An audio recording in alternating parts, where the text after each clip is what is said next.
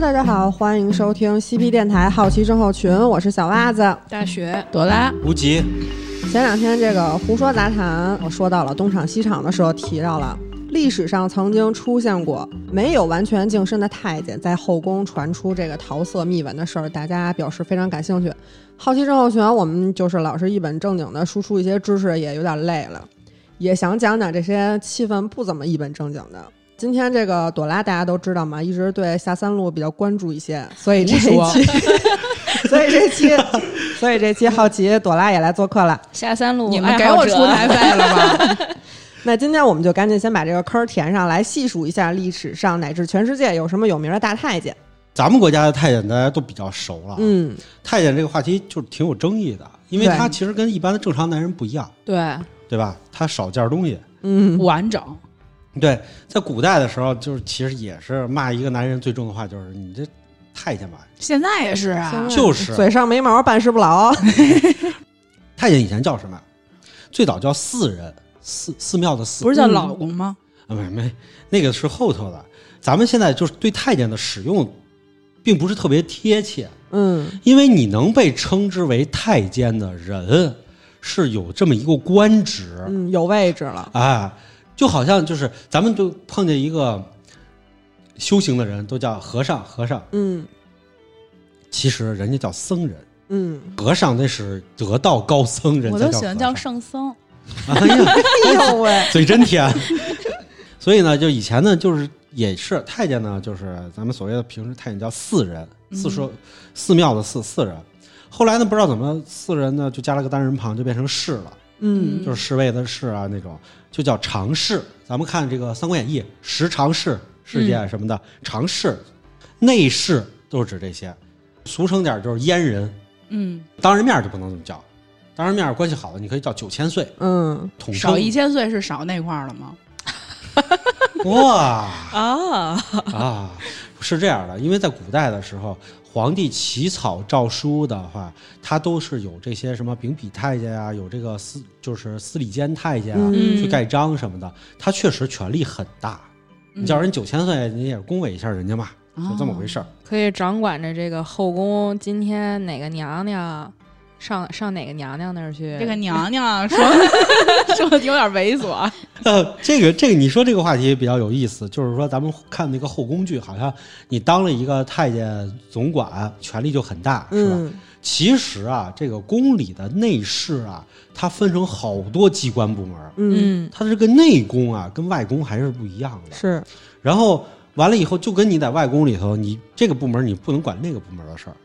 你如果你要是真是你只是管侍寝的，你只能管侍寝，然后不能完跨部门儿。不能跨部门儿。而且呢，一般呢，你进了宫以后，你的师傅是干哪行的，以后你就接哪行。嗯一般情况下也都没有什么串部门的情况出现。嗯，然后这个太监，咱们看最大的特征是什么？嘴边上不长胡子，最大的人应该在下下三路这块儿呃，就是一你马外平面，川，你外表看不出来啊，啊，是是 你不能扒拉人家裤子他看啊。穿一紧身裤也行， 是，legging，还有就是他说话，太监说话特别娘娘腔儿，嗯，对吧？一说话就是，哎呦，李婶 儿，你这种有过这些经历吗？但那是电视剧里头。嗯呃，我从小长大的地方，其实曾经有人跟我说过，说我们那边是住着一个满清的后来的太监的，嗯因为看电视的时候都会觉得他是很娘娘腔的那种，嗯嗯。但是人家一点儿也不娘娘腔。那他有没有跟你说过想让你当他的入室弟子， 把这个门手艺传承下去？根本不听他的。 他还跟我说过呢，让我好好学习呢。你看我听了吗？ 所以根本不用听他的。作家博洋在他的《中国人史纲》里头说啊，就是世界上很少有男人愿意自己阉割当太监。 嗯是，他当太监的话，肯定宦官的来源就是两种，一种是金钱的诱惑，一种是强迫。哦，嗯，你可以这么想，就是没什么人愿意自主生来立志当太监的。对呀、现在也有，反正呃，历史上有过有过几个太监世家，嗯，就是这个世家他都不已是经太监世了，家还能世怎么家生了孩子以后自己入宫去当太 监。啊？他是这样的，就是你有一些读书人，识字啊什么的，肯定你就知道廉耻，不去当太监了。是但是皇帝有很多政务处理、内侍的政务处理是需要有读书人的。那在历史上真的有，你结了婚、生了孩子了以后，生完娃了，你可以去当文化太监水平并不低。不低，但是他没办法走仕途，嗯，就他没高到那个境界。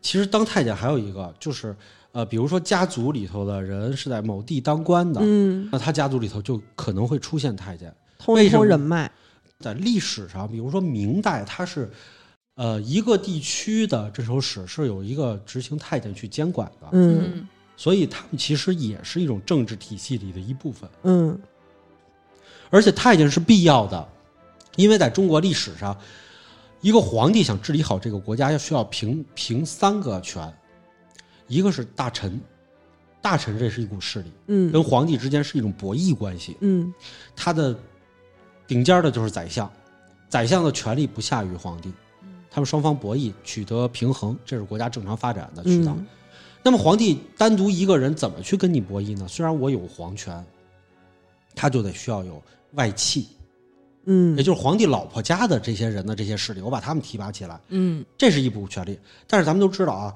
就是要想稳定的话，三角形是最稳定的啊，对还得再找一股势力，这股势力就只忠于皇帝的，就是宦官。嗯哦，权臣、外戚和宦官达成一个平衡，这个国家不出事儿。嗯嗯但凡有一家做大，另外两家都会去削那一家。是在古代的呢，就是其实就是有这么一个，就是看记载啊，在北京城有俩特别出名的给太监那什么的哦，哦，做太监的人，做太 监对，有两个专家掌，勺了，专专家专家，嗯一个一个呢叫毕武，一个叫小刀流，嗯这两我这两家名声特别大。他们两家啊每一个季度就要向清廷的后宫供奉三十个太监。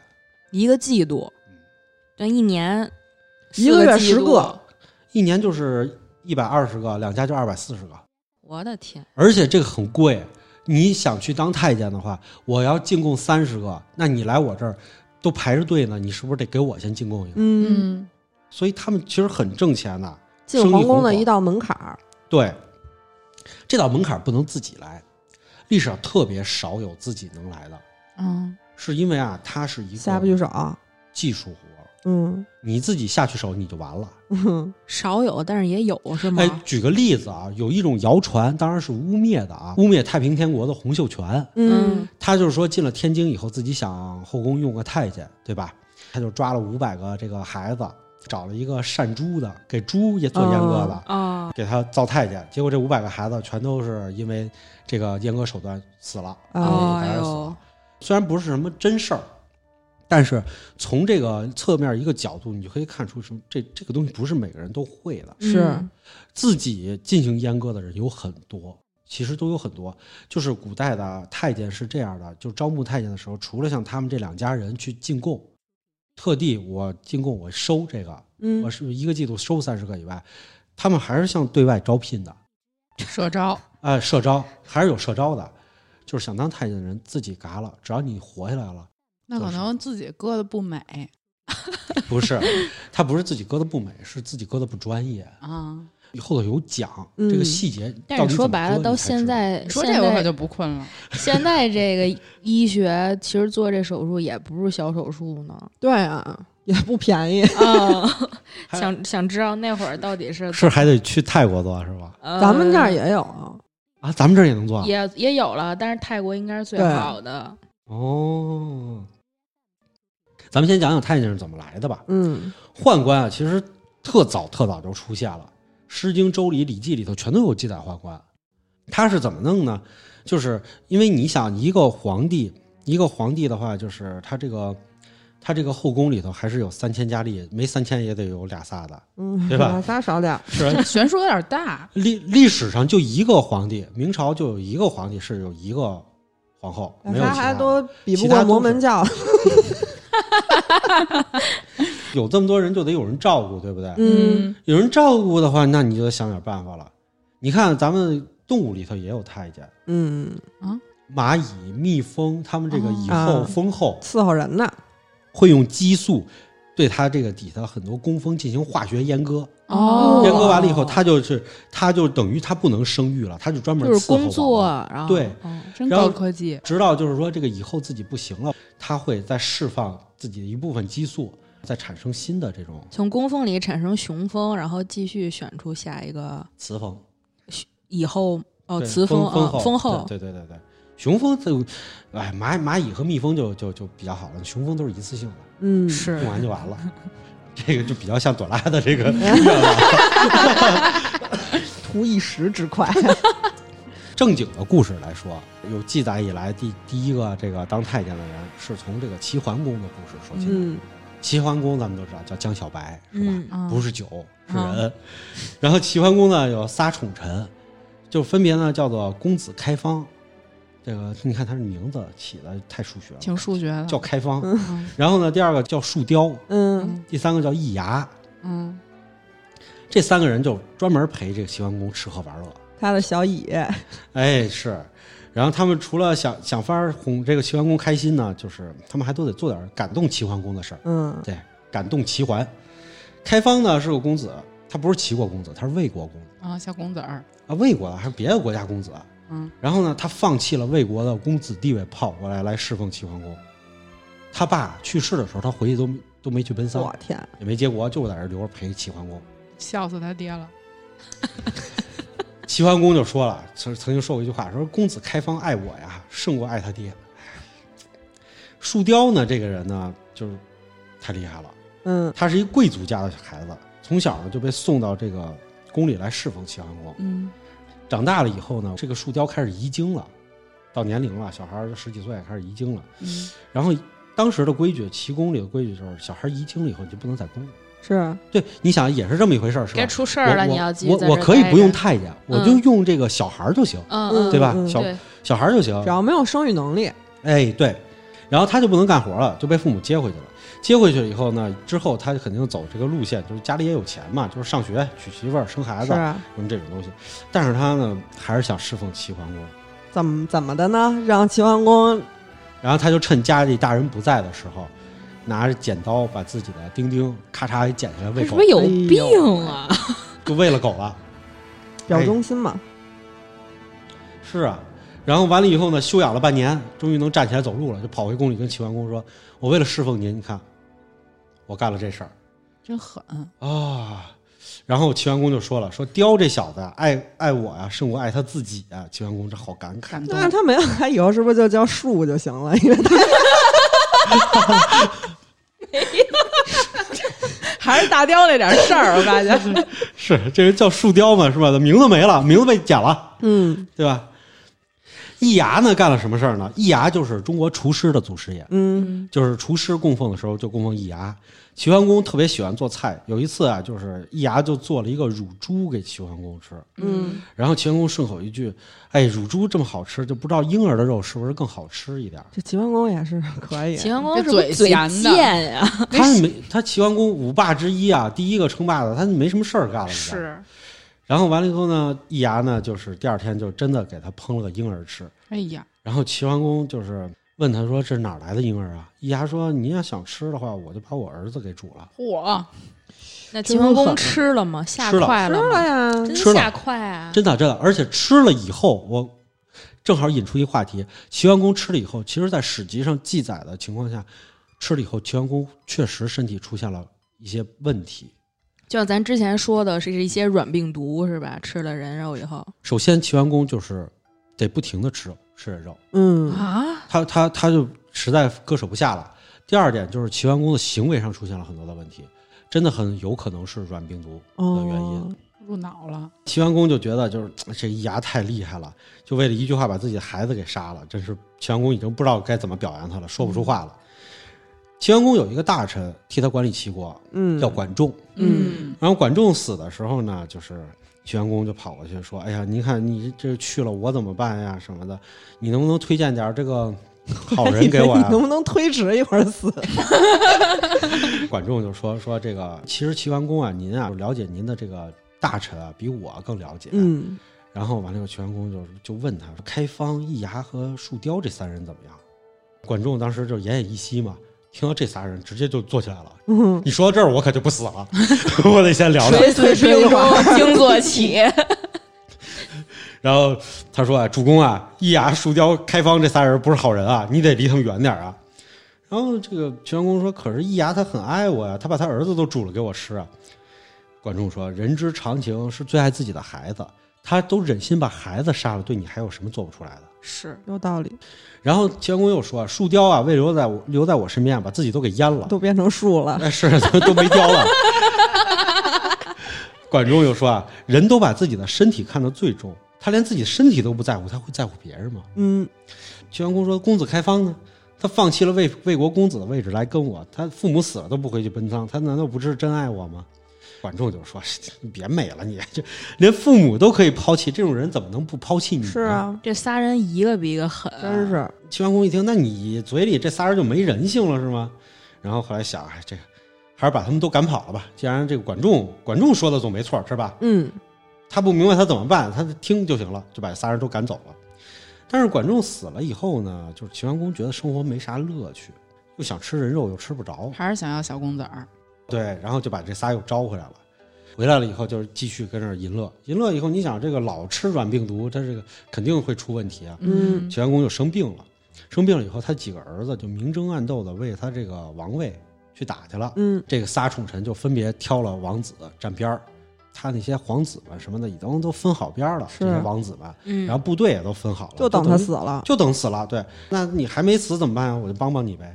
这个易牙和这个树雕的就把齐桓公直接关到后宫里头了。齐桓公想吃东西，就不给他吃，活活、哦活活给饿死了。哎呦，真狠！这帮死太监，春春秋五霸之一第一位的齐桓公，就是最后活活饿死。 太监应该这时候只有一个，啊，对这个死只有太监，树，然后齐桓公死之前，其实还说了话呢，说：“哎，仲父真乃圣人也，我不听他的话，才落到今天的下场。我死之后，哪里还有脸见仲父啊？”翻译成现代话就是什么意思啊？我干爸说了，我都不听， 我没脸见我干爸了。是啊，这个就是中国这个树雕是吧？只剩树没不不是不剩雕的人，嗯，他就变成了中国太监的鼻祖。哎，但是哦这个最早那个太监的记载是在甲骨文上就已经有记载了，说是从殷代就有了。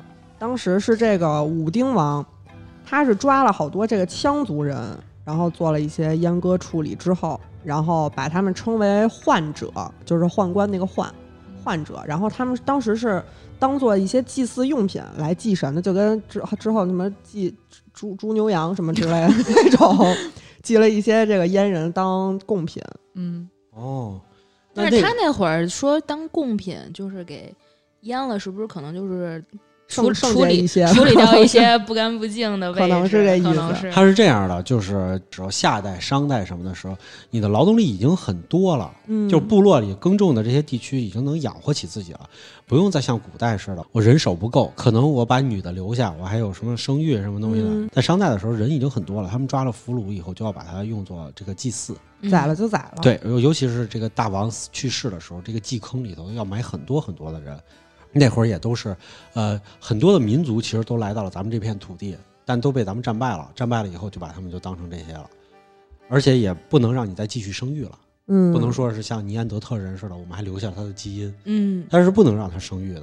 比如说在商代妇好，妇好嗯武丁商王武丁的这个老婆妇好的墓里头，嗯，就发现了被祭祀的，呃，就是欧罗巴人种，哦，所以证明他们已经其实都移动到东原、中原附近了。那正好提到这儿，咱们就说说这欧洲宦官的来源啊。嗯，欧洲其实也有宦官欧洲咱知道那个有那种阉灵歌手，啊，嗯意大利的阉灵歌手对对是罗马那边的。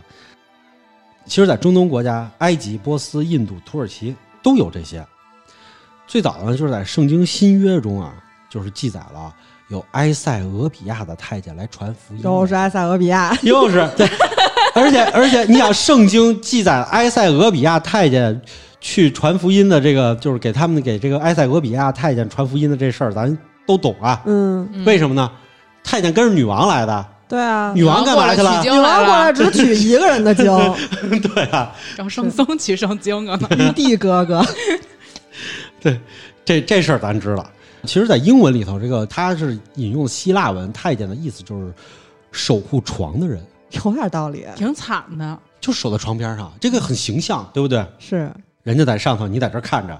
土耳其人啊，他也用太监，他是用的黑人太监。嗯，嗯，黑人太监呢，就是是变成领班，然后完领班，对啊，就领班啊，领领宫女啊什么的。啊，然后他就给阉割了这么做，尤其是在古代的阿拉伯阿拉伯世界的时候，其实是有很多太监的，嗯，他们也是这么用的。哎，阿拉伯那会儿挺过分的，他们就是把这个太监，就是就是像你说的，分成黑白两种。然后黑人，他们黑人是全部阉割的，就割一干净。他们这些黑人太监是送到后宫伺候娘娘的，但是白人太监是半阉割的，就是不全割了，留哪儿啊？留的那个能牛子。 但是这这大些貂太对这些太监不允许去后宫，因为就是怕万一呃个就是把铃铛给起弄对，了是万一吗小铃铛没弄干净，还有一点残留液体，容易哎那个出事儿。你你有没有给猫做过阉割术？嗯嗯猫做完阉割术了以后，过了段时间，公公猫叫阉割啊，嗯，就是你做完了以后，过了段时间，有些时候你会发现它还去墙角滋尿，嗯有就是就是因为已经做干净了，但是可能没有太干净。还会对出一些液体，嗯，哎，不不必说的这么细致。你搞得太细了啊！其实就是最早的埃及词典和汉谟拉比法法典里头全都提到过太监，嗯说明他们自古就就是有的，但是不多。有有人就说啊，这个就是谣传说当时击败了这个蒙古的马穆鲁克骑兵，嗯马穆鲁克他们说就是太监无垢者，嗯，这也是那个《权力的游戏》里无垢者是是的是这个来源。灰虫子们，但是的话，马穆鲁克其实不是，我在这儿说一下，不是阉人，嗯不是阉人，因为他们是从小被抓了以后的奴隶兵。奴隶兵以后呢，他们就是在这儿专业的训练，几十年如一日，你就是当兵，嗯就是打仗，所以他的战斗力也会在某些方面上，他会强于蒙古。嗯嗯因为蒙古啊，你别看蒙古这个骑马啊，然后吃这个就是玩的是极限运动，吃的是绿色食品，虽然身体也很健壮，每天都锻炼，但他毕竟他只是为了就是狩猎，嗯，战争只是一部分。可是马穆鲁克不一样，马穆鲁克战争机器抓过来的就是战争机器，对，他们会抓很多的孩子。我到了巴格达这边，然后上岸了以后，把孩子分成两波，嗯嗯，一波身体强壮的、灵活的送去当马穆鲁克奴隶兵，嗯，培训他们去。一波就是长得小鲜肉一样的，长得漂亮的小鲜肉，留着玩儿。哎，当太监嗯，哇，是这么回事儿。所以你看，古代小鲜肉下场就是当太监。这马穆鲁克他。因为他们都是那个呃奴隶小孩儿嘛，他们是属于没有什么政治背景，然后也没有宗教信仰的，所以当时这个哈里发，也就是就是阿拉伯最高统治者这么一个称号吧。嗯他们就特别青睐这个马穆鲁克，从小培养他们，所以他们就是对哈里发特别的忠诚。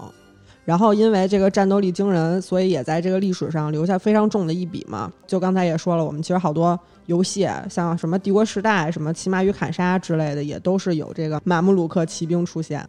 就有一点嘛，就是因为文影视作品嘛，就会让大家认为他们叫无垢者嘛。嗯对，其实，在欧洲为什么没有这么兴盛的太监？嗯，我查了一下，呃，我发现了几个问题，他们手也不行了，不是，是他们社会结构不对。嗯哦，你看这个欧洲的皇室为什么不用太监？是因为一夫一妻制，嗯，我没必要去管理那么庞大的后宫的女是性，是，对吧？没那么多活儿，也不用那么多人，对，你看他们有宫女，有侍者，但是宫女和侍者就跟灰姑娘那个故事，嗯人家是有管理的人的，嗯，不是说住在我这儿了。还有就是什么呢？是他们的经济，你得需要有强悍的经济，我要养这么一批人，这嗯批人是不是劳动的，嗯，所以他们的经济也没有到这个地步上。就咱还是有钱，哎，对，说实话，还有一点就是中央集权式的国家嗯在欧洲也没有，因为有了中央集权式的国家，我才需要制衡各方利益。 对，没有的话，我不用制衡，你们你们认我为共主就行了，对，是吧？神圣罗马帝国既不神圣，也不是罗马，更不是帝国的东西，嗯 就在欧洲就在这儿杵着，他们是很难形成这种太监文化的。嗯，哎，但是这个罗马帝国有一个当地的习俗跟这个还有点关系，嗯因为他们当时有一个叫塞贝尔的宗教组织，然后他们祭祀的仪式就是这个男性信徒在众目睽睽之下当场自宫，嗯，止完血之后，他们就敲锣打鼓，然后手里握着自己的牛子游行， 就是一大批人在那儿游行。游行走着走着吧，他就路过人家儿，他就给自己牛子扔人家院儿里头去。然后，哎，这这人发现之后还挺高兴，非常虔诚的要感谢这个扔牛子这个人，并且他们这家人会把这个牛子保护起来，挂在家里最高的地儿，还得给他准备一小裙子，给这牛子准备一小裙子，认他为养女，落户到他们家。什么？ 这是当时他们那个宗教组织的这么一个祭祀仪式，就是这样的。 为什么要认她为养女呢？不知道为哦什因为么，是不爱是跟神着阿阿阿弗洛狄特的原 因？这个是从这个第一代天空之王，对，身上掉下来的东西西，所以她是养女，感觉还这挺观众挺逗听的听众要不是连续听，根本就听不懂。那必须得关注我们的《圣斗士星矢》系列。对对对，我们来讲讲中国的太监吧。嗯，中国太监啊，最史上最牛的太监是什么呢？翻来翻去，我觉得就是蔡伦，对， 嗯得是他了。造嗯纸是吧？必须得是蔡伦。郑，和呀，呃，郑和那是后头的事儿，哦，嗯但是蔡伦这是一个世界公认的为世界做出了贡献的人，是，而且他也入选了，后来评的是百大人类史上改变人类的人之一。就是嗯听造记纸住了，嘛就是就是他让你们天天写作业 的。但是这个就是大家都知道蔡伦是这样的人，在大家心目里形象，蔡伦一个老实人、发明家，然后什么的，这个很励志，然后什么的。其实蔡伦不是这么一形象。嗯其实，在东汉初年的时候，蔡伦啊生生于一个大凑山下的一个铁匠家庭，嗯嗯他们家世代打铁的，祖祖辈辈打铁。然后呢，有一次的时候，就是就是他刚开始还是去读书的，四书五经全读，然后而且他会打铁，会养蚕，什么都会，手艺人。然后有一次啊，就是他爸这个在京里头，就是皇宫里头要收他们的铁器，嗯，然后呢，来收的人跟他爸说：“哎，这个我跟你说啊，孩子读书没前途，当太监有前途。” 哎呦，啊，这这哪儿这么劝人的哎呀？嗯好兄弟，然后完了以后，就是说我们这儿这个当太监有前途，这个因为当时的话，你家里头你打铁再怎么着，你一辈子都是打铁，你改变不了家里的命运嗯是，哦你你的如果阶级地位改变不了。啊、你要是能当上大太监了，你把自己的亲戚族裔啊什么的，你封一个就是给他谋起一官半职，嗯，这样你能当了官了，你的孩子才能代代有希望越来当官。越好嗯，对要不然的话，你以这个汉朝的这种察举制啊，什么这种制度，你是没有办法当官的。那会儿没有科举，所以呢，十八岁的时候呢，蔡伦就通过了这个京城的冶铁官的推荐，光荣的进宫当了太监。哎，他有后吗？没他后们那会儿这岁数应该也有十三四就是生了呀，可能还没来以得及蔡伦十八岁之前，可能忙着学习呢。啊，啊，就好好学习，就是被淹的大学。对啊，他跟其他太所有太监都不同，进去以后确实就受重用了。为什么呢？其他太监都是家里贫困，读不起书，哦嗯，送进去了蔡伦有文啊化有，文化呀，他们家稍微还是有点产业的，，对，就怕太监有文化。嗯，然后他，所以他家也不穷。进去了以后，你说别的太监都是为了那挣那点钱，然后去抠这点抠嗯那啊，点仨瓜俩枣蔡的。蔡伦根本就不用格贪局污，大，人家家里有钱，饱读诗书。进去了以后呢，就是他就也很机灵嘛，没几年就调到了皇宫里头了。嗯刚，开始都是在外围嘛，当了小黄门，然后结果没几年呢就当领班了，那也很正常，那你这太太拔尖儿了。嗯，他当领班就不再做那个黄门领班，以后就不去做那种累活了，他主要就是负责替皇帝传达圣谕。嗯，那就是领赏去，老得领，老能走领文赏职啊这块了，啊，走走文职，对，没错，皇皇帝传达圣谕，就是加官进职的时候你就领个赏，对是吧？对，抄家的时候就啥也没有，嗯，那也也有可能像韦小宝似的，抄家的时候分杯 羹，是吧？反正呢，他就进宫以后跟后宫嫔妃就接触多了，哦嗯，正好他赶上了汉章帝一朝，这时候后宫呢权臣皇后叫窦氏，窦氏呢就比较看上他了，觉得这个蔡伦不错，让蔡伦又巴结他，然后觉得这个孺子可教，就很喜欢他，就把他留在身边了。汉章帝也特喜欢他，机灵啊，也有文化，能看得懂字儿啊，起码是，嗯，皇帝皇帝让他你你去帮我看看今儿今儿有什么，我看太累了。他看完了以后，简单跟皇帝一说，皇帝不就那什么了吗？嗯，现在领导不也这样吗？叫你去看看东西，你看完以后你给我回听来结汇报只要去结果，领导， 对，领导只要结果，哎，你看你跟蔡伦的位置一样，我是领导， 哦，你跟蔡伦威是一样。 结果呢，就是汉章帝这个他老婆有一个问题，嗯这个皇后窦氏，嗯，，皇后窦氏了哈，她啊底下没儿子，嗯，没儿子就得想点办法了 想让蔡伦给他生一个，那是办不到这拿什样。么生啊？汉章帝呢，结果在公元八十二年的时候就册立了自己一个宋贵妃的儿子刘庆嗯，当太子，册立完以后，你生不出儿子，我就找一个最大的不就完了？对啊，这很正常啊。以后刘庆这不就要登登基了吗？登基了以后，窦皇后就想，她登基了，那他妈不就变成太后了？啊，那我是不是就进冷宫了别？欺负他了。对啊，弄他，必须得弄死他。然后这个窦皇后呢，就背后就指使，指使蔡伦陷害这个宋贵妃嗯哦送过蔡伦还干过这种事儿，啊，就跑到这个皇帝面前啊，就说啊，就说报告皇帝，这个宋贵妃啊搞巫蛊之术，扎小人儿，这在古代最严重了，扎小人嘛嗯。对，哦你看这个就诅咒别人嘛，扎小人儿，皇帝就很生气，就直接赐宋贵人死地，嗯，死了。对，他可能也是想这个，就是想这个祈福啊，什么东西。因为当时你你扎了这么一个草棍儿往这儿放着，你说你是祈福的刍狗，可以，嗯对，吧？然后你说他是个小人儿，你是扎死皇帝也可以，你说不对清楚。怎么说都行。嗯，结果呢，就把他儿子刘庆也给剥夺了，嗯而哦他这儿子也不行，你剥夺够了惨的。然后窦皇后就联合蔡伦，就想这个怎么弄啊？就把这个梁贵人另外一个贵妃的儿子刘肇给请回来了，因为好控制，这会儿他才十岁。嗯，过两年汉章帝就死了，刘肇就登基了，登基了抢就了一孩子，汉当和太帝子嗯，那你想你这是什么？这是福利之功啊！是，这把小皇帝给扶上去的，然后他就变成了一个常侍太监，就很厉害了已经。嗯，而且呢，他也是跟帮窦皇后在那儿看着皇帝。哦，嗯毕竟不是亲生的，结果呢，汉和帝呢一天天长大了以后呢，蔡伦留了个心眼儿。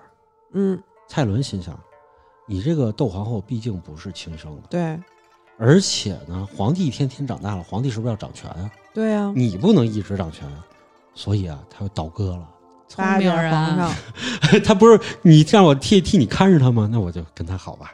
结果皇帝就信任他了。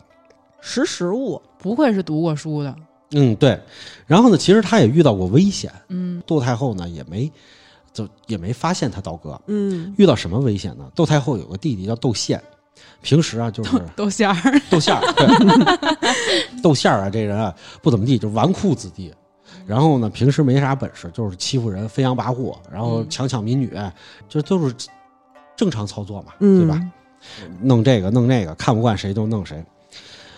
结果呢，他皇朝廷就觉得，哎，算了，就别在京城当着了，你给你放一外地官吧。外地官想他弟弟也不会当太守，就给你派个副手吧。结果副手刚去，窦宪儿呢就把这副手给弄死了，嚯，就觉得你来狠你来干扰我，我给你弄死。弄死完了以后，太后就派人就过去去看看他弟弟怎么样，就派了蔡伦去了。蔡伦当时年纪也不大，去看一眼，哎，一看，哎呦，怎怎么这死了？窦宪呢就想我呀，把把这个责任推给他，嗯，让他去替我死不就完了？反正我姐替我盯着，就把责任推给蔡伦了。哎呦背锅了，哎，让蔡伦背锅。蔡伦呢聪明啊，蔡伦听完了以后回去就找皇帝了。皇上，有人诬陷我，太后她弟弟。皇上一听啊，我懂了，是吧？然后直接就把这个窦宪儿给抓起来了。皇上说我可逮着机会弄他们家了，是，啊，你想他要不倒戈的话，他死的就是他。啊嗯，是抓起来以后关到监狱里头了。然后窦宪儿就天天哭啊，说我不想死啊，不想死啊。然后他他他姐也劝，哎，你你看这个这个这不想死什么的，说那你要不你就戴罪立功吧。说行，戴罪立什么功啊？窦宪儿自己就说，那我这样吧，我带兵去打匈奴吧。嗯，他是想戴罪立功，还是就死了得了 自己？反正皇帝想的 是你去死了得了， 说这个匈奴又不是谁都能打败的，你纨绔子弟，你死了完了就给他点兵啊，就说你去吧去吧。去了以后还给他派了个副将，嗯，意思就是他死了就把兵带回来，咱就不玩了。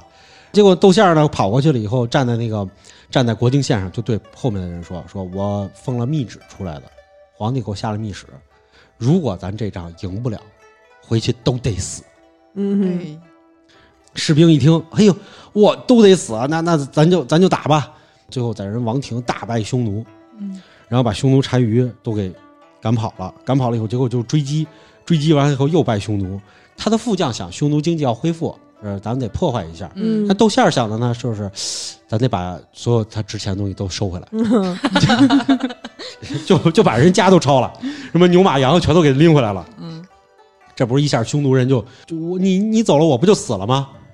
所以匈奴老百姓说，那你把我们一块儿带走算了，你把我们牛马羊都弄走了，一会儿我们死了。卷包会，对啊，所以他卷包会把把人匈奴二十多万人给带回来了。回了朝以后，哇，一下支棱起来了，那是啊支棱起来了，谁敢弄我啊？是吧？原来我是一小混混，然后我现在把匈奴给灭了，所以呢，他就得了一个名头啊，得了一个名头就是冠军侯。这个冠军侯上一个得这个名头的是谁啊？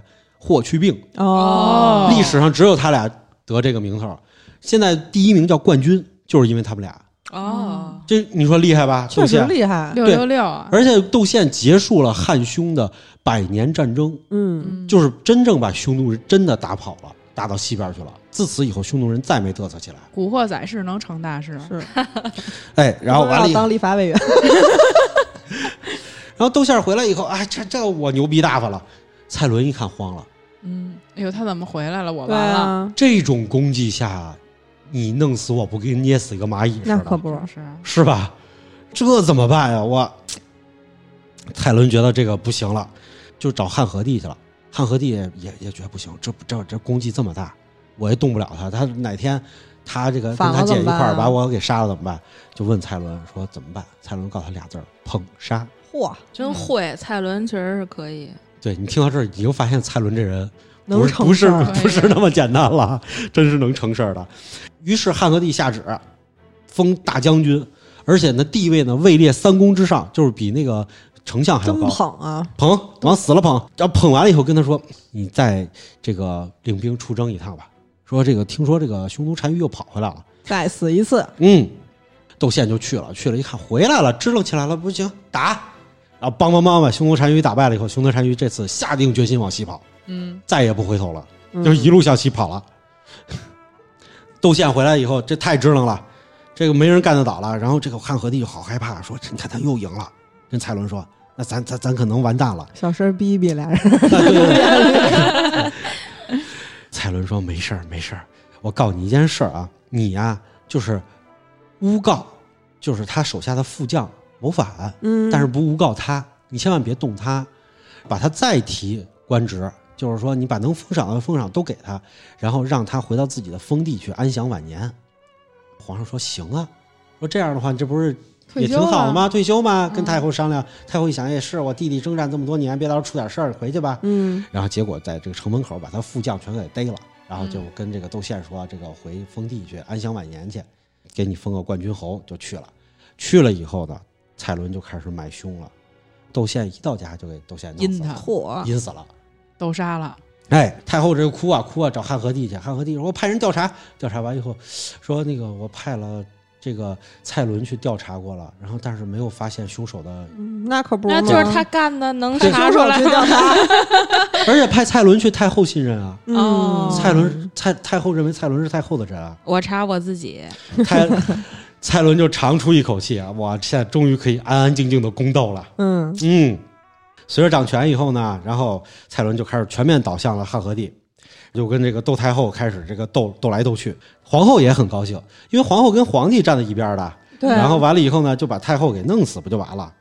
结果窦太后果然被汉和帝找个理由一并都铲除了，他的党羽全都死了。哎太后欣喜的发现，在监狱里没有蔡伦。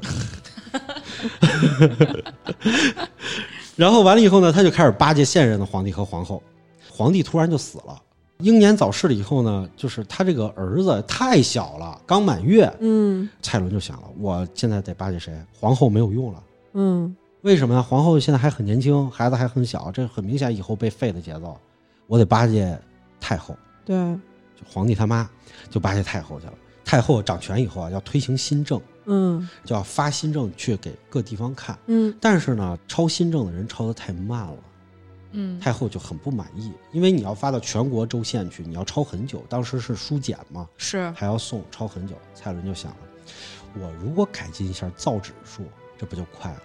哇，就抄的就是不是就快真了？敢想啊！人家也敢干，人铁匠孩子出身，还会养蚕，还会什么？他就把这个古代人使用的这个亚麻原料的亚麻减少，然后他用这个树皮做原料来做，这样就材料也多。然后经过好多次实验，并不是一下就就能成功的。然后好多次实验以后，最后提炼出来以后，就出现了这个纸。这个纸的话，就叫做蔡公纸。他改进完以后，太后特别高兴。你看这个传输的速度就增快了，就很高兴了嘛。结果没想到，那小皇帝，就那一个一个月大就继位那个，嗯一岁的时候夭折了哟，这就真留不下种了。这现在皇后没用了，太后其实也没用了。对，小皇帝死了，他没后，对吧？嗯，他爸就这么一孩子，他爸也没后，那就得论他爷爷，对不对？他爷爷再往下一论，你猜，还谁是最能当皇帝的？书掰就是被蔡伦废了的那个刘庆。嗯啊，结果呢，全殿大臣呢就把这刘庆给推上去了。刘庆推上去了以后，当了皇帝以后，刘庆上台干的第一件事儿就是，杀蔡伦啊，我要给我奶奶翻案，哎，我要把蔡蔡伦弄死。然后呢，他就派人去了，去了他也不说杀蔡伦，派人去了以后就站在门口给蔡伦递眼色，看蔡伦去的人。蔡伦一看，哦，行，兄弟，不用你动手了，我自己知 道了。给你眼神儿自己体会。他还是很有节气的，嗯，就是他就先去洗了个澡，洗干净了以后整理好衣物，然后服毒自杀，躺地上死了。嗯，所以这就是大发明家蔡伦。嗯对，你可以看见蔡伦的一生是什么样的，是少年的时候很有抱负，对吧？进宫了以后很有手段，对，而且他眼光一直很准。要不是最后这个小皇帝站队夭站折，得好，要不是小皇帝夭折，他就能一直富贵。是，读书很重要。还是得有文化。最后就折在没想到推来推去是被自己杀死的那个那个贵人的孩子，他能当皇帝。是，嗯，历史上其实还有很多特别特别有成就的太监，嗯，你比如说秦朝的赵高，赵高有成就成到什么地步呢？就是很多人都忘了他是太监，是，就是觉得他是他是秦国丞相吧，记得李斯以后是对赵高对吧？对对对，对对对，都是李斯以后是赵高，然后胡二世胡亥不就是让丞相赵高弄死的？是但其实赵高是太监。他老高很太厉害了，他应该是历史上唯一一个做过丞相的太监，嗯，他是给秦始皇伺候的舒舒服服的。他以前还是胡亥的老师，然后赵高是书法家，对，封顶了太监这这一路这些地位上呢，全国字帖范本，嗯，对，你想这秦朝这俩丞相都不简单，李斯、赵高，嗯都是大书法家。就是他暗中把公子扶苏弄死了。嗯，当时陈胜吴广起兵的时候，不是说应该立公子扶苏，不应该立立立这个胡亥吗？对，就是赵高弄死的。然后胡亥继位以后呢，结果就封他，说这个我答应你的，就封他为秦国丞相。他这一辈子啊，就是骗过秦始皇，弄死过李斯，还逼死过胡亥，还改立过皇帝，反正就是他这个人生真挺完美的。对他肯定不不是仅仅是靠这个给秦始皇伺候舒服了，就是靠这个宠爱才能权倾朝野的，因为他本人非常有文采，而且他小的时候家境特别不好，他当时要翻身，要不就是立战功，要不就是考公务员。所以赵高当时就是考状元考进来的，所以你想他多厉害？赵高的家境不是不好，而是被打压，嗯因为赵高的他们家其实是赵国王室，被秦国灭了。嗯所以呢，其实在这个在这个历史上啊，有很多人就是说，呃，家族被灭，嗯，然后后来又在另外一个国家当到了丞相，或者说当到了什么高位，然后最后又把这个皇帝弄死，就很多人很怀疑他当初的目的是什么。对，如果要是这样的话，那说明赵高真的复仇成功了。确而实且，而且我觉得他他这种情况有点，其实有点像和珅嘛，就是他如果他是就特别有政治眼光那种人，他其实能有一番作为，能是一个好的大臣，但是就是因为他只是贪图这个眼前的荣华富贵，然后玩弄权术，最后就落得一个大奸臣、大恶人的下场。嗯，有很多人都是这样的。嗯但也有很多的，就是太监是那种模范的典型啊。呃，比如说历史上唯一被追封为皇帝的太监，被追封为皇帝的曹太操的监爷爷，对曹腾。曹腾啊，其实他们家也是很显赫，他是汉初的宰相这个曹参的后代。嗯，他呢策划迎立了这个汉桓帝，而且呢，曹腾在宫里头三十多年没干过什么坏事儿，嗯，什么都没干过，还特别能举荐贤臣。嗯有然后眼光对他特他他在位的时候是很稳 定的， ，HR，他老了以后都是善终的，嗯，所以以他们家呀就是很有地位，他从来不想别的东西，就是伺候好皇帝。魏朝建立的时候，嗯嗯曹丕就追封他为这个皇帝，这是老祖宗。其实曹操家咱们都知道是姓夏侯的，是对，他是过继过去了。你记不记得《三国演义》里头有一个就是特别逗的事儿，就是说大家全都集结了以后要去讨伐董卓，嗯但是立的是谁是那个将军呢？李元术，因为袁家是四世三公，对特别有地位，大家都跟着他。而曹操的话，根本招揽不到这些世家，没人跟着他。最早曹操都被人追杀的那种，嗯没人跟着他，所以曹操没办法，就去这个民间去选这些寒门出身的这些有有能力的人都来投靠他嘛，有本事了，曹操才这么厉害什么的。嗯为什么没人投靠他呢？为什么后来曹操上位了以后，有好多这些贵族阶级都跟他对着干嘛？比如说吴国、蜀国，那都是权贵阶层，嗯都跟他对着干，而且很多世家公卿其实对他都是观望态度，因为啊，曹操就出身于咱们讲的这个三大权力阶层里的宦官阶层，嗯，他是靠宦官阶层出来的，历史上也就他一个。瞅不上是吧？你要么是外戚，外戚的话是有自己宗族的，嗯他们本身也是出身于这个士大夫家庭，你要么就是这个权臣，对不对？嗯？对，从臣子，你从宦官这里出来的，就谁都瞅不上。是，所以曹操到死也没有撇清自己的这个关系，嗯是被曹丕给证明了，说大家都追封一个皇帝，追到曹腾那个地方嗯才是这样的。那有没有特别忠心的呢？忠心的那就要说高力士了。嗯是，高力士这个形象其实大家都不太陌生，在电视连续剧《长安十二时辰》里头对，都可以看见，那个李泌什么有事儿什么都要去找这个大将军爷爷什么的。嗯你看那里头，如果你要真是一个历史盲的话，看那个《长安十二时辰》，你根本看不出高力士是个宦官，嗯嗯手握重兵，忠心耿耿，特别有权谋，谁有事儿都得去找他。连当时贺知章出了事儿都得去找高力士，是，对吧？呃，如果有贤良的宦官，就叫贤宦吧。嗯著名的闲宦， 他也是千古宦官第一人，他是辅佐了这个李隆基当时的登基，还平定了这个韦皇后和太平公主之乱，嗯诛杀了上官婉儿这些，他全都参与了，官至骠骑大将军，开府仪同三司，这是什么呀？只有你当宰相才会开府仪同三司，嗯然后他都开府了，就等于他的手底下是有一个正常的国家办事机构的，虽然精简一下，他帮皇帝处理事情，一直就很信任他，一直到安史之乱的时候，连同杨贵妃都是高力士逼死的，对吧？然后最后迎历皇帝回回宫也是他，所以他是非常忠心的。但是呢，他呢还有一件历史特别风趣的事儿，就是给李白脱鞋。嗯嗯这个事情也是，就是就是把他的形象完全立起来了嘛。是，就是说，对于才子的话，他能礼贤下士，折己下人，嗯。这是非常厉害的。他感觉是有实权的太监里边非常少有的有正面评价的，最后呃，对对对，很、嗯很少有，很少对，有。听着就是一心想为这国家好。对他死了之后，李煜当时还下令让高力士陪葬在那个李隆基身边嘛，为了感念他这个忠心不二。宦官这个职位在历史上就一直就是一个特别负面的形象，是，是为什么？他们负面的代表太多了，嗯很少有这种特别正面的。你比如说高力士啊，嗯比如说郑和啊这种，就是咱们挑不出毛病的这种嗯正面形象来。唐代呢，就有一个宦官叫做仇士良。仇士良呢，就是特别善于玩弄权术，然后一步一步高升，从伺候太子一直到是封到楚国公嚯，啊，就封国公了。他也很厉害，一生呢，他都控制着唐文宗。嗯因为唐朝后期的历史，安史之乱以后的历史，其实很少有人讲，也很少有人去研究。对，嗯那那一段就觉得盛唐已经不见了，然后，但是唐朝就是这样，人家还活了一百多年呢。那肯定的呀。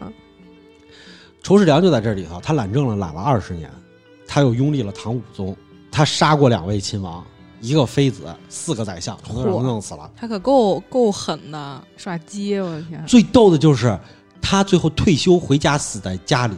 查是没有，对，在中国历史上，善你别终说啊太监了，你是个权臣，你干到这地步上，你都很少有善终的。那可不吗？他居然善终了，所以呢，他也是很厉害的。嗯，最后他死了以后，当然有人去报复他，是就说这个就是他家里头这个私藏武器，然后结果一查，哎，这个官兵进去了，一刨地刨出来私藏武器，嗯赶紧抄家。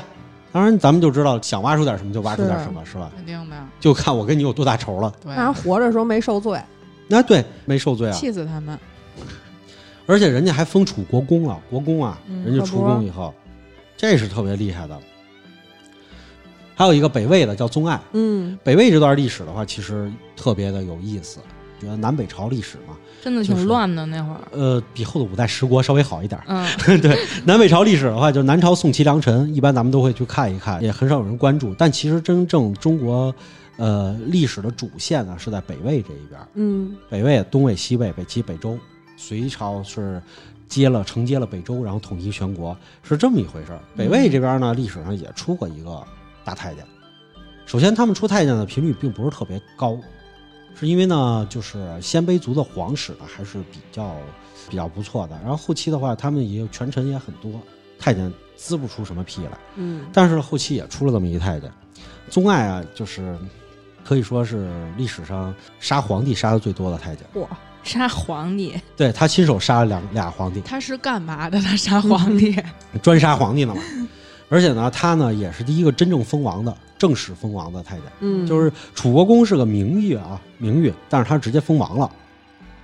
太武帝拓跋焘的三儿子，这个拓跋汗被他杀了，然后后来又干掉了这个吴王拓跋余，全都被他杀了。嗯，其余的大臣被他杀的就不计其数了，他是想杀谁杀谁。我的妈哟，拓跋瑞继位了以后就干了件事儿，就是说觉得他这个太厉害了，宗爱觉得拓跋瑞就很好控制，嗯，但是拓跋瑞进去以后反杀了这个宗爱，就让禁军就直接把他处斩了，嗯夷三族，然后就把他给杀了。小看了敌人，对对对，因为他已经飘了，嗯，皇帝我都杀俩了，我是新弄啊个小孩儿，是对他没想到大家就是能反扑嘛。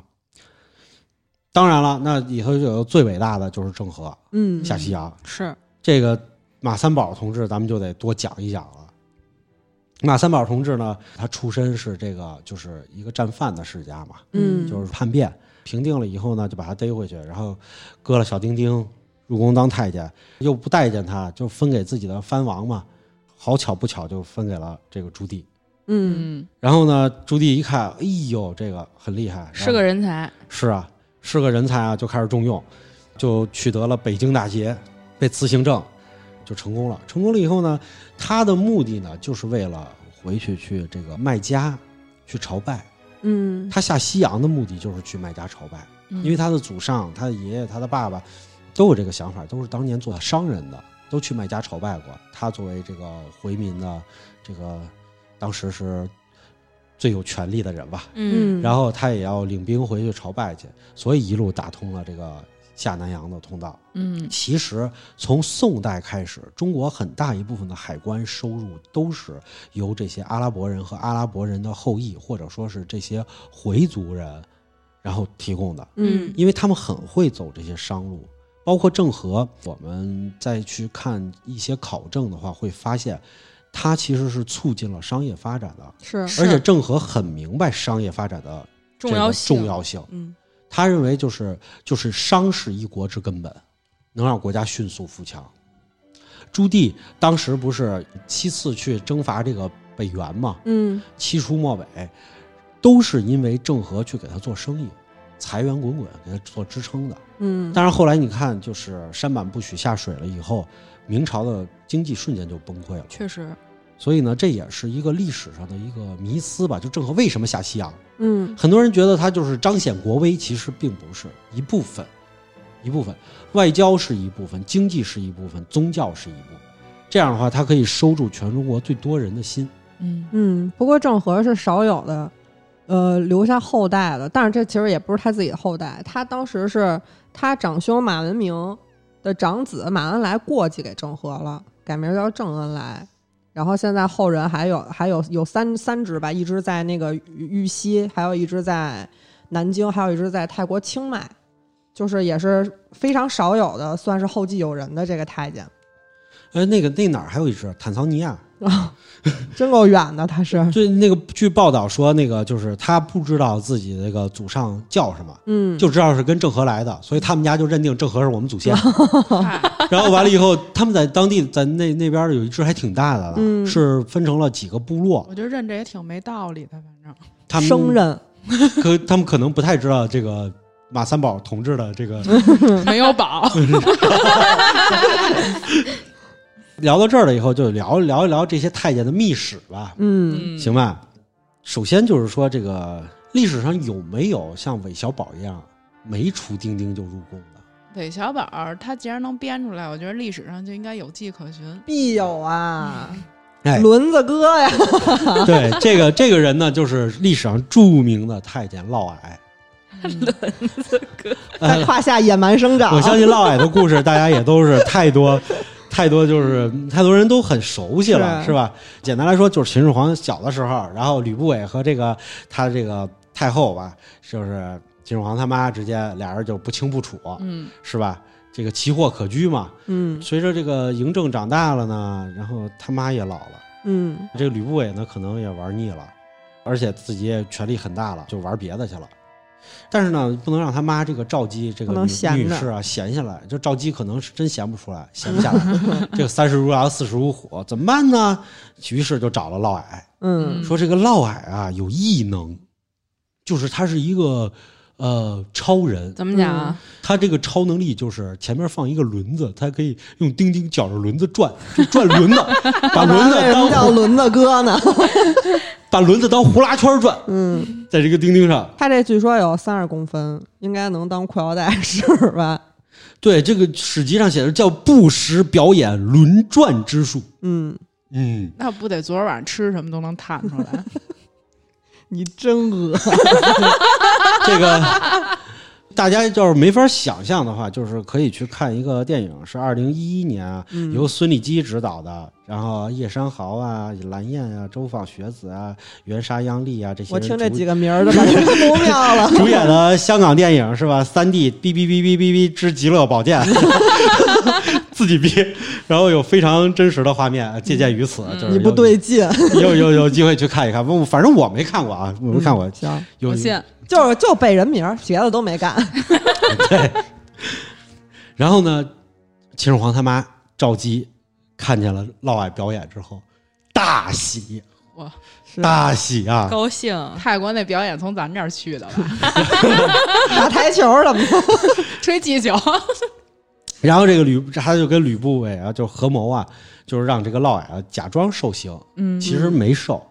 然后呢，就把这个胡子给剃了，就以宦官的身份就进入后宫了。嗯，贾公公，哎，赵姬太高兴了，这个， 然后就就带着嫪毐就跑到了这个秦国有一个旧都叫做雍城，嗯，，就跑到雍城去住去了。然后俩人还在那边生下俩儿子，嚯，赵姬也厉害啊，这个都这岁数还生俩儿子，哦高龄产妇妇， 过了段时间以后，这嫪毐啊，他自己也这个越来越受宠嘛。嫪毐气焰嚣张，还被分为长信侯。嗯嫪毐封侯了以后呢，更厉害了，就是觉得自己立起来了，屌起来了，然后要养点多点人，宾客多了以后安排点官职，是不是？慢慢的，结果这就不行了。这个秦始皇就很生气嘛。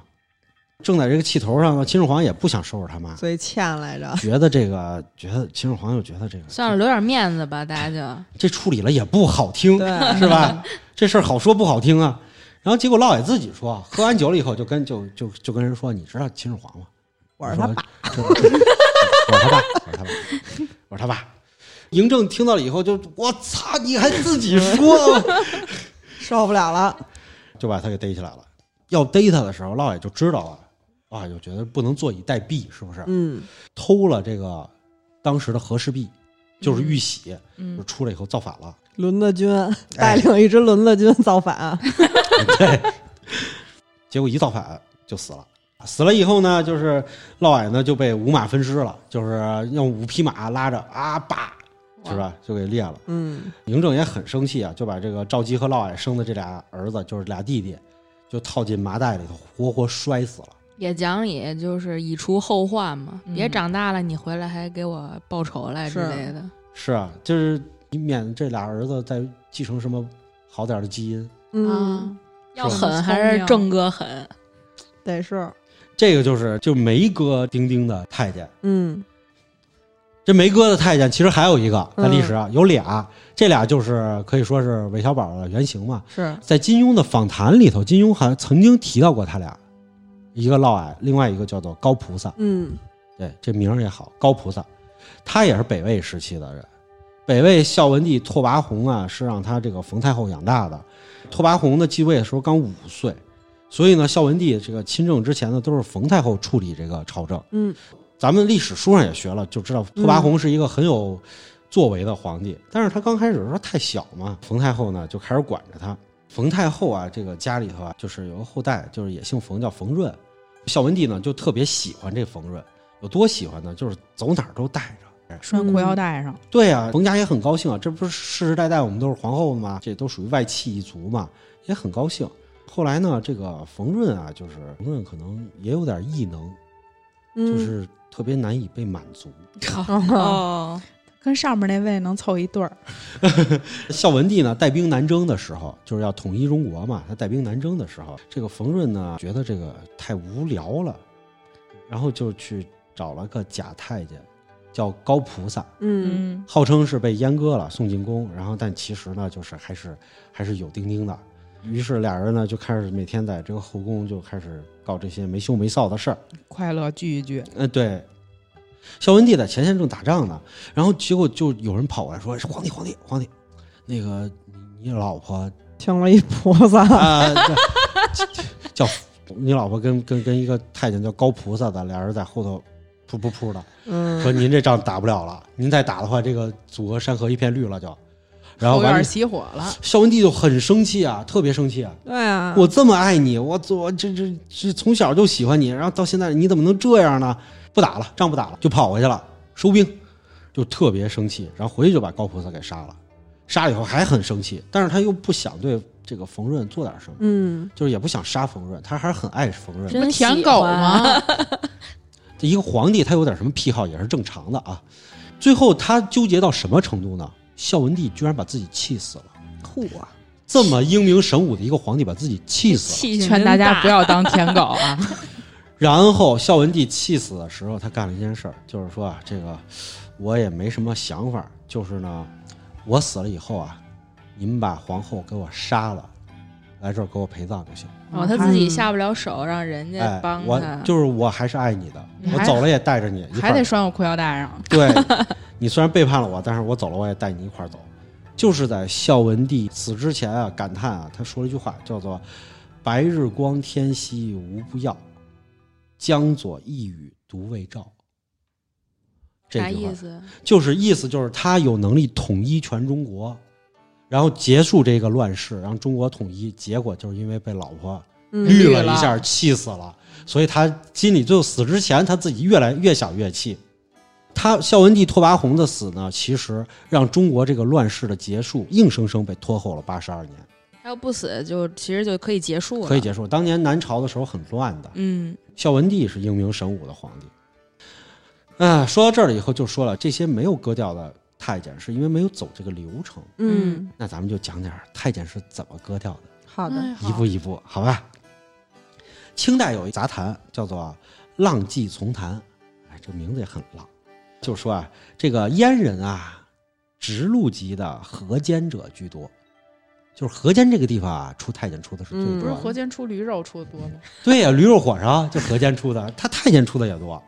这个男子至十五六岁发育时，啊有愿意阉割者，先饮以酒，先喝酒。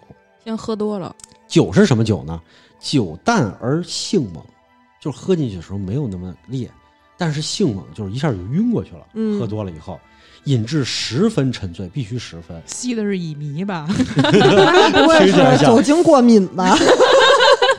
然后他就昏倒，就将他绑在这个条凳上，绑上就怕他挣扎。嗯，石灰呢，则用以吸入流血，哎呀，吸血，将阴部涂满药油，先抹油，嗯打点油，油呢，就你是不用那么多动作。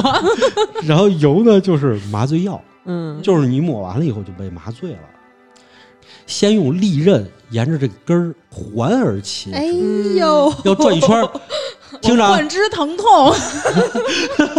你的幻肢哪儿来的幻肢？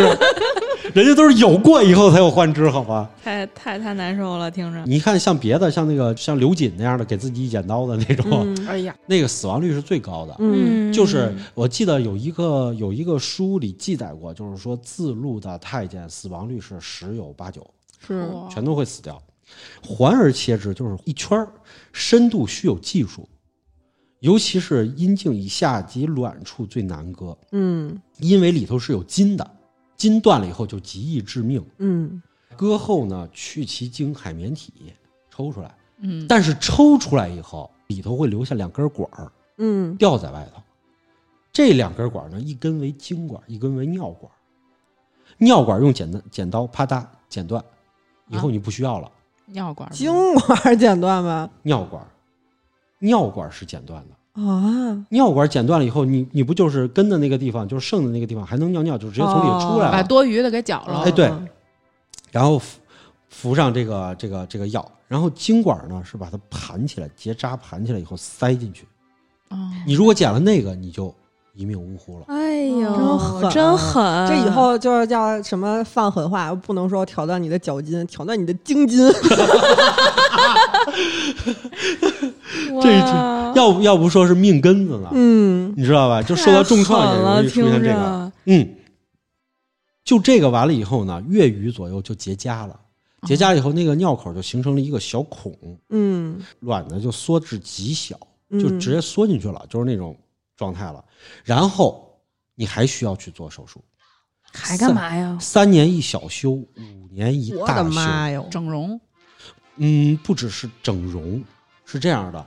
据他的记载来说啊，就是你割完了以后，还它能长会长，啊，人体是能自愈的检，不是，查那还得再拉一次啊？不是彻底给它它鼓捣就是坏它检了。它它查它它长不了那么大的那个，它会在你伤口的地方往外长肉芽儿，嗯，就往外会再去长出这个小肉芽儿来。冒出笋尖儿。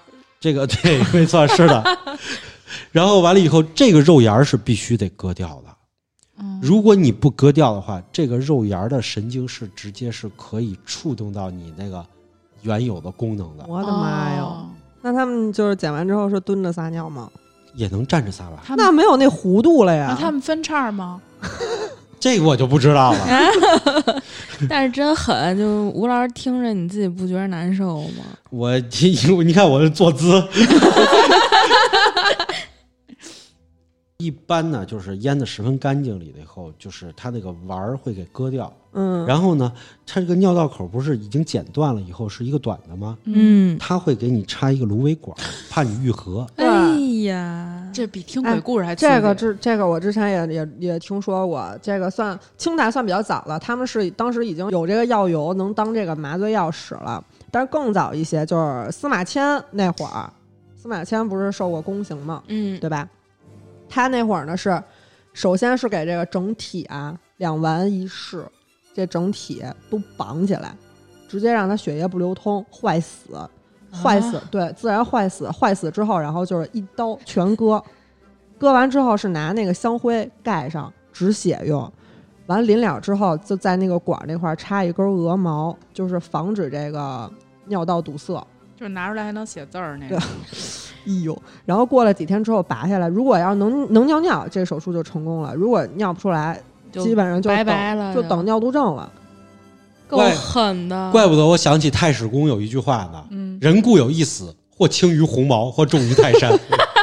通则不痛，痛则不通。对，而且他们这个就是，其实本身你你作为一个小孩儿，然后去经历了这样的事儿，已经是一很惨的事儿了。但是还不是最惨的，最惨的就是他们这个被割掉的这个部位，这个牛子啊什么的，会被这个净身的师傅留起来，统称为小宝贝儿嘛。嗯然后他们把这个小宝贝儿装在一个盛着石灰的生生这吊个起来，对，这个升就是古代的一个容器，然后摆好了，哦，好像是你住入了宫以后挣了钱也得回来对给你买走，对哦赎走它就是啊你他他死了之后留一全尸，对他放他放到那个生里之后，然后就用石灰把这个水分给吸干了，吸干了之后，然后把你当时签的这个净身的契契约，用油纸包好了也放里边，把这一堆东西都拿那红布给包好了，然后把这个生放到这个房梁上头。说好听点儿，说是预祝人家步步高升，嗯其实就是等着这万一这人红发达了，他得赎回自己这小宝贝儿，留一全尸啊，就多管人要点钱。哦可能最后这水吸完了还没指甲盖儿大 呢。这个其实啊，就是说这个宫里的管事啊，他是其实每隔一段时间、几年以后都要去检查一遍的，嗯，嗯，因为从理论上来说啊，就是是可以再生的，哦人体的很多组织是能再生的。嗯不知道这个规矩是怎么流传下来，是不是以前也发现过真的再长出来的？所以的话，他每年要每几年要检检查一次，然后完了以后，太监其实是可以分泌这个这个睾丸酮的，它是可以分泌的嗯，但是它性冲动不大，都割了哪儿的器官能分泌呀？它还会有部位分泌。体内好像就是就是可以人吧人体人体的器官是这样的，你就算割了以后，它还会有再次长出微小的这个组织。代替的那种，而且它对应该会哦存在其他地儿。你想那些就是练健美的女生，她们其实也吃那个睾酮素，嗯，能刺激自己这个这个肌肉长大个儿吗？它肯定是变还瑞能英对，还能在其他身上其他地儿存起来。说起咱们那个刚开始讲的这个猫做阉割的这个，啊，你也可以看见它也是会有再生的。其实没割干净就是有再生，而真正想割干净，你得把内部的这个整个人体组织系统全都摘除。嗯，所以它有一部分的话，它就是能够再生。它那个公猫是那种外置的手术，就是相当于它不像母猫，母猫是要开膛从里边取出对来公那猫些就内是脏，对把小铃铛挤了就行。对，对对对，它最后就是那那一块儿圆不隆咚的那个皮会收回去，反正呢，就是说这个太监是这个有这个再生几率的，所以都会去削。据说呢，这个魏忠贤，不是咱们说了是自己来的吗？嗯拿剪刀剪的，他就没割干净，啊，啊，他没割干净。这个东西学名叫做余事未尽。要不然他这么 对他，据说啊，魏忠贤的防中术是很不错的。哇， 然后呢，哎呦，当时明熹宗的朱由校的奶妈，她特别亲她奶妈，必须得留着，叫客氏，嗯姓客人的客，客氏就是魏忠贤的对食，哦，就是俩人就那个，就是因为魏忠贤的这个防中术不错，那客氏立刻就抛抛弃了别的对食，就跟他在一块儿了。哦，他是魏腾英吗？ 他他应该已经没割干净，也剩不了多少了吧？就是从历史上咱们看啊，有没有说有记载的说长出来的太监，嗯重新长出来的，其实还是有的。嗯，有一个人呢就比较熟了，叫童贯。是哎，咱看《水浒传》全都能看得见，这个是吧？童贯呢，其实他年少的时候，他就是拜在宦官门下，嗯做事儿很贴心嘛。然后后来宋徽宗继位了以后呢，就是就让童贯去做一个主管。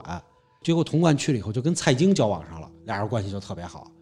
他就在童贯的帮助下就进宫了，进宫了以后，俩人就狼狈为奸嘛。蔡京就担任了宰相，童贯呢就变成了这个出使，就一直是派他去出使。所以童贯就特别熟悉这个外面的军政的这个要员，嗯宋徽宗就是也觉得很得力，结果就派童贯出去去打仗。说实话，打了几次以后还都胜了。嗯嗯，哎，这跟在《水浒传》里看见的不一样，好像童贯没啥本领，带兵出去什么，但其实童贯还是挺厉害的。不是有一个宋金联合要灭辽吗？嗯嗯，这个事情就出现了，童贯就被派去了跟金国谈判，回来以后呢，就让他去灭辽。嗯但是打辽国没打下来，金国就开始入侵，来了一个突袭，是吧？然后不讲武德，就直接到了宋国首都，然后把皇帝给俘了，嗯就是这么一回事儿。童贯呢，其实是在这之前就已经被杀了。宋钦宗其实就觉得他老帮着宋徽宗去逃跑啊，而且掌军权，嗯，就把童贯给杀了，所以他没经历这个靖康之变。有了军权，权力就太大了。对，但是呢，就是当时有很多的文献都记载了童贯这个人，因为他这个出出镜率太高了，又领嗯兵打仗又那什么的，他呢体态特别魁梧，嗯穿着特别讲究，腮下是有胡须的，那他有胡须，大家没有人看得出来他是个宦官。哦啊有胡须说明他有雄性激素。对啊，是的，童贯是从小就进宫当的宦官，可能得势比较早，他可没有能人敢再查他干不干净。哎就，，对，就没人再查他了。厉害，咱们就说了啊，这个太监领兵打仗的这个也是属于是这种少数，嗯，对不对？那历史有没有记载，就是说是真的长出来了，确认长出来了？就是正常大小了。哎，对对对，就不是侧面记录的，这个人也有，是在汉朝的一个人，啥特异快比功以能前啊？长得这还个好了。那应该不能，肯定是少一块儿的。嗯这个人叫栾巴。栾巴呢，就是他从小就特别喜欢道术。嗯嗯，汉顺帝的时候，他就是进宫当了宦官，就给切了。切了以后，就进了掖庭，当了皇门令，就是也是传话的嗯蔡伦那职位。他进宫呢，就是不是自愿的，所以呢，他呢对这个往上爬就没有什么兴趣，嗯跟蔡伦完全不一样。他也不掺和，他特别的老实，天天在家看书，学经学这个儒家经典呀、什么东西的。嗯，对汉朝时候的阉割术可能没后代那么的先进，是那肯定对？吧？你想这个呃，这个华佗留下的青囊书，最后剩下那几页就是阉割术，嗯就是那会儿的话还没那么普及呢，华佗还得重新再发明一遍，再教给大家，就肯定他是阉的不彻底，就是慢慢的长着长着长着呢，就是长大了以后，他就跟正常人没区别了。就感觉就是梅烟给他做了一包皮手术对，啊，就是就是做了个包作皮为手术，割礼，嗨，嗯， 嗯，这这都都都这样了，然后他就没办法，就是跟这个皇帝申请，说你看我踏踏实实给你干了这么多年，皇上我跟你商量个事儿行吗？汉顺帝说行啊，什么事儿啊？他说我又长出来了。皇上大惊，皇上大惊，当场大惊。皇上说你想怎么着啊？ 他说我我这没法儿在这个宫里当上当官了，是嗯你看要不给我放出去吧？皇帝心想这这个这个人太厉害了，这还是算了吧。 走吧你就，给他放出去了，哎，就把他给放出去了，放到当时的就贵阳太守，就去嗯贵阳当太守了。后来结果他当太守啊，当然是很就是政治政绩清明啊，嗯就是也帮助了很多人，而且他这个这个也确实不错，确实不错。是一好官儿。对对对对对，是一个特别正直的好官儿。栾巴呢也没有什么太出名，但是这是历史上记载的第一唯一一个嗯，长出来的。长出来了，亲口承认了，厉害而，且汉顺帝验过了。嗯嚯啊！ 这个画面好像很奇怪，那汉顺帝不能自己动手验嘛，他肯定让别人来验一下看看嘛。嗯验过了以后，而且还给他封了官儿了。我敬你是条汉嗯子，我给你一官儿当。是，后来他还娶妻生子，嗯生下了孩子，就是他自己的儿子。嗯，这个就很厉害了。 我已觉经得汉顺帝可能也是这都行， 这辈子没这么无语过。我估计汉顺帝也想做个实验，看看能不能生出孩子。人的好奇心啊，真是。咱们就说这个，就是太监干什么的都有，连长出来的都有。那太监有没有正经当皇帝的？有吗？曹腾就是说，不是说曹腾那种被封为皇帝的，嗯正经当皇帝的太监还真有，但不是在中国，哦啊，是伊朗凯加王朝的前身。嗯有一个部落叫凯加部落，他们的祖先呢其实是突厥人，被咱们打了以后西逃的突厥，嗯他改了个姓叫穆罕默德，嗯然后他名字呢，这个人呢叫做阿加穆罕默德汗，他是这个部落酋长的儿子，他这个本来是一个这个王子嘛，属于这个酋长的孩子，结果萨菲王朝啊就发生政变了，酋长呢就帮助萨菲王朝出兵。后来就战败了，战败了以后，这个战败的人，这不就是一个奴隶了吗？嗯你又是酋长的儿子，那这是不是就得嘎吱来一刀啊？嗯，这听着就跟这个三咱们三宝三宝太监郑和是一个道理啊，一模一样。但是他这个变成太监，太监也是有自己理想的，是他这个不能作为一个阉人，他就天天在那儿长袖善舞了，他就一直是在等机会。然后他就解救了好多战俘，嗯就把大家都给救出来了，因为他是太监了嘛，正常的嘛。然后他就用各种方式解救了好多战俘，最后大家就很佩服他。他后来就当上了这个卡卡里姆汗的一个这个太监总管，嗯总管所有的太监。他侍奉这个卡里姆汗侍奉了二十年，培养了自己一大批量的亲戚。嗯在卡里姆汗死了以后，他开始要报仇了。于是阿加穆罕默德汗就遇到千载难逢的好机会，立刻联系所有的人起兵。结果大家都围绕他周围建立了一个新的王朝，就是凯加王朝。嗯嗯他正式称帝了。这个凯加王朝啊，建立的时候是1779年，灭亡是1921年。嚯，都已经到了近代啊，近代二战以前了，嗯，嗯，凯达王朝才被灭掉，他也成了历史上唯一一个阉人当皇帝的人，就是正经当皇帝的，正经 当皇帝。也靠是自一己个本事上的对，也是是一个卧薪尝胆的故事。是，他就像勾践一样卧薪尝胆，然后最后就当上皇帝了。所以呢，他呢可能是这个世上最猛的太监，嗯，我认为是。厉害，就是因为咱们各行各业都有祖师爷嘛，其实太监也有祖师 爷，而且而且他们祖师爷必须得找名人，不是那树雕 吧？第一个第第一个是一个普普通通太监，就是岁数比较大、比较老的那种，就没什么可说。第二位就是树， 第三位挺倒霉的，就是司马迁，他肯定自己也挺不乐意的，因为司马迁当时为嗯了司马给。迁太不乐意了吧。对呀、他当时为了给这李陵求情，然后不是让刘彻给判了吗？对死刑、宫刑二选一，最后选了宫刑。好死不如赖活着，对他就在牢里写完《史记》，出狱之后虽然就是啊、终于又受到重用了，但是一辈子都郁郁寡欢，最后离世了。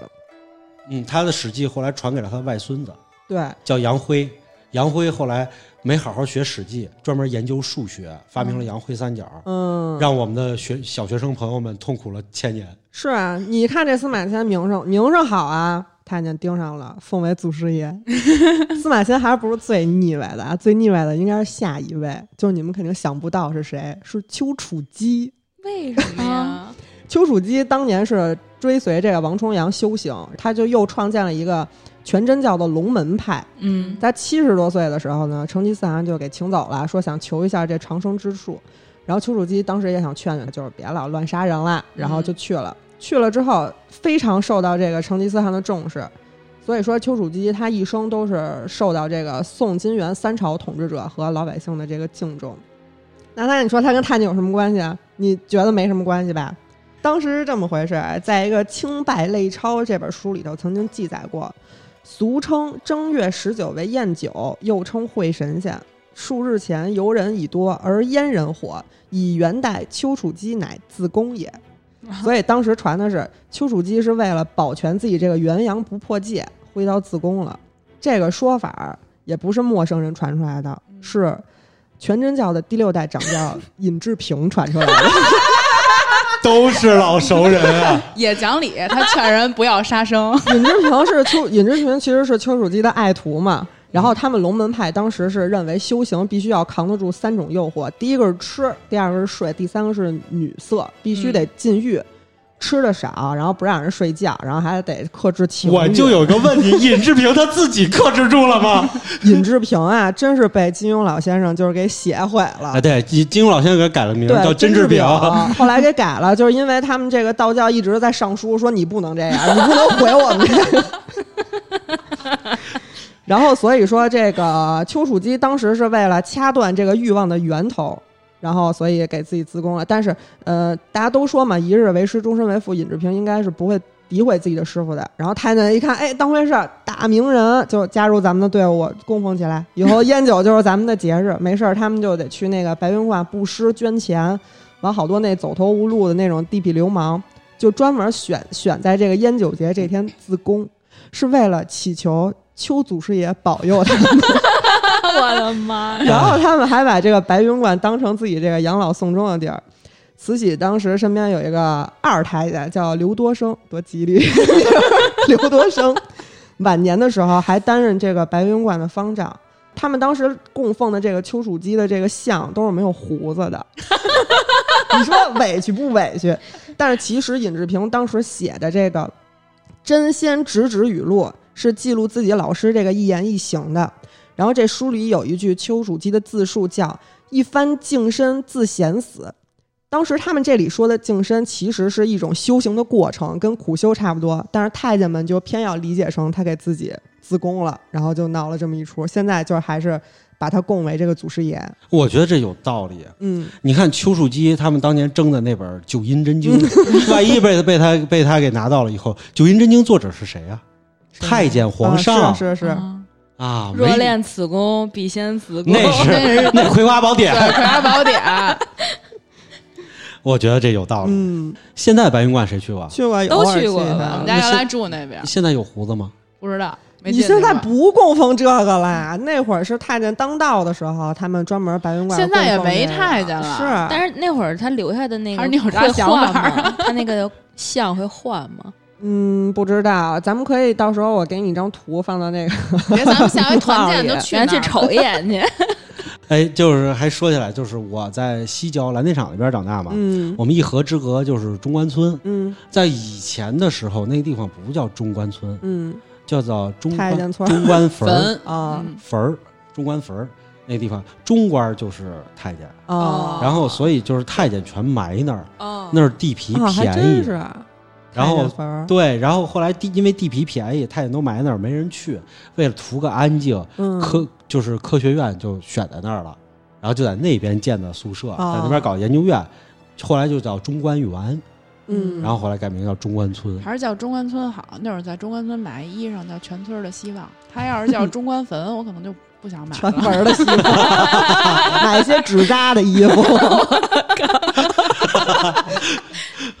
这是白衣飘飘的年代。嗯 那行，那到讲到最后了以后，其实我觉得吧，就是阉人啊，他虽然身体残缺， 嗯，但其实也有比男人还男人的猛人，确实是那历史上是有的。你比如说，咱们刚才说太史公啊，读万卷书，行万里路，是吧？身残志坚，写下了“史家之绝上，无韵之离骚”，嗯对不对？然后还有这个明代的三宝太监，咱们也提到了，是啊他策马扬鞭，是能上马打天下，能下海去捉鳖，嗯，嗯，这也是很厉害的。其实还有明代的，明代当时刘瑾他们那会儿的八虎里头有张勇啊、古大用啊，他们都是改邪归正了。嗯后来也是马革裹尸，嗯也是很厉害的。还有宋代的叫窦神宝，嗯还有一个叫秦汉，这两个人啊，他去做宦官的目的就是为了领兵打仗。哦因为当年当年领兵打仗的话，就是你可能是必须得是要有这个出身，嗯要不然的话哦你没法去挤进找这一个由东西头儿，找一由头，为了去打天下，成为了宦官。嗯，还有这种人，其实到今天为止呢，都一切都是尘埃已定了。嗯，啊，我们站在中关村的大街上，缅怀 缅怀一下那些红尘旧事吧，他们已化为尘土。今天也算是解了这么多年对宦官的疑惑了啊。我们知道的许多大太监魏忠贤呀、李莲英啊，其实我们对他的印象都是一些玩弄权术之人，导致我们对宦官的印象其实一直都不太好。今天讲了这些呢，大家也了解了，其实太监也不全都是一些奸佞小人，也有一些忠孝两全的民族英雄。所以还是应了那句话：搁哪个圈里都有垃圾，哪个圈里也都有好人。那今天的节目就先到这儿吧，我们会在每周一、三、五零点更新，周一更新《胡说杂谈》，周三更新《好奇症候群》，周五更新《嬉皮胡同》或者《百物语怪谈》。如果有什么有趣的事情，希望和我们聊聊，也可以在公众号给我们留言。我们下期再见，拜拜拜拜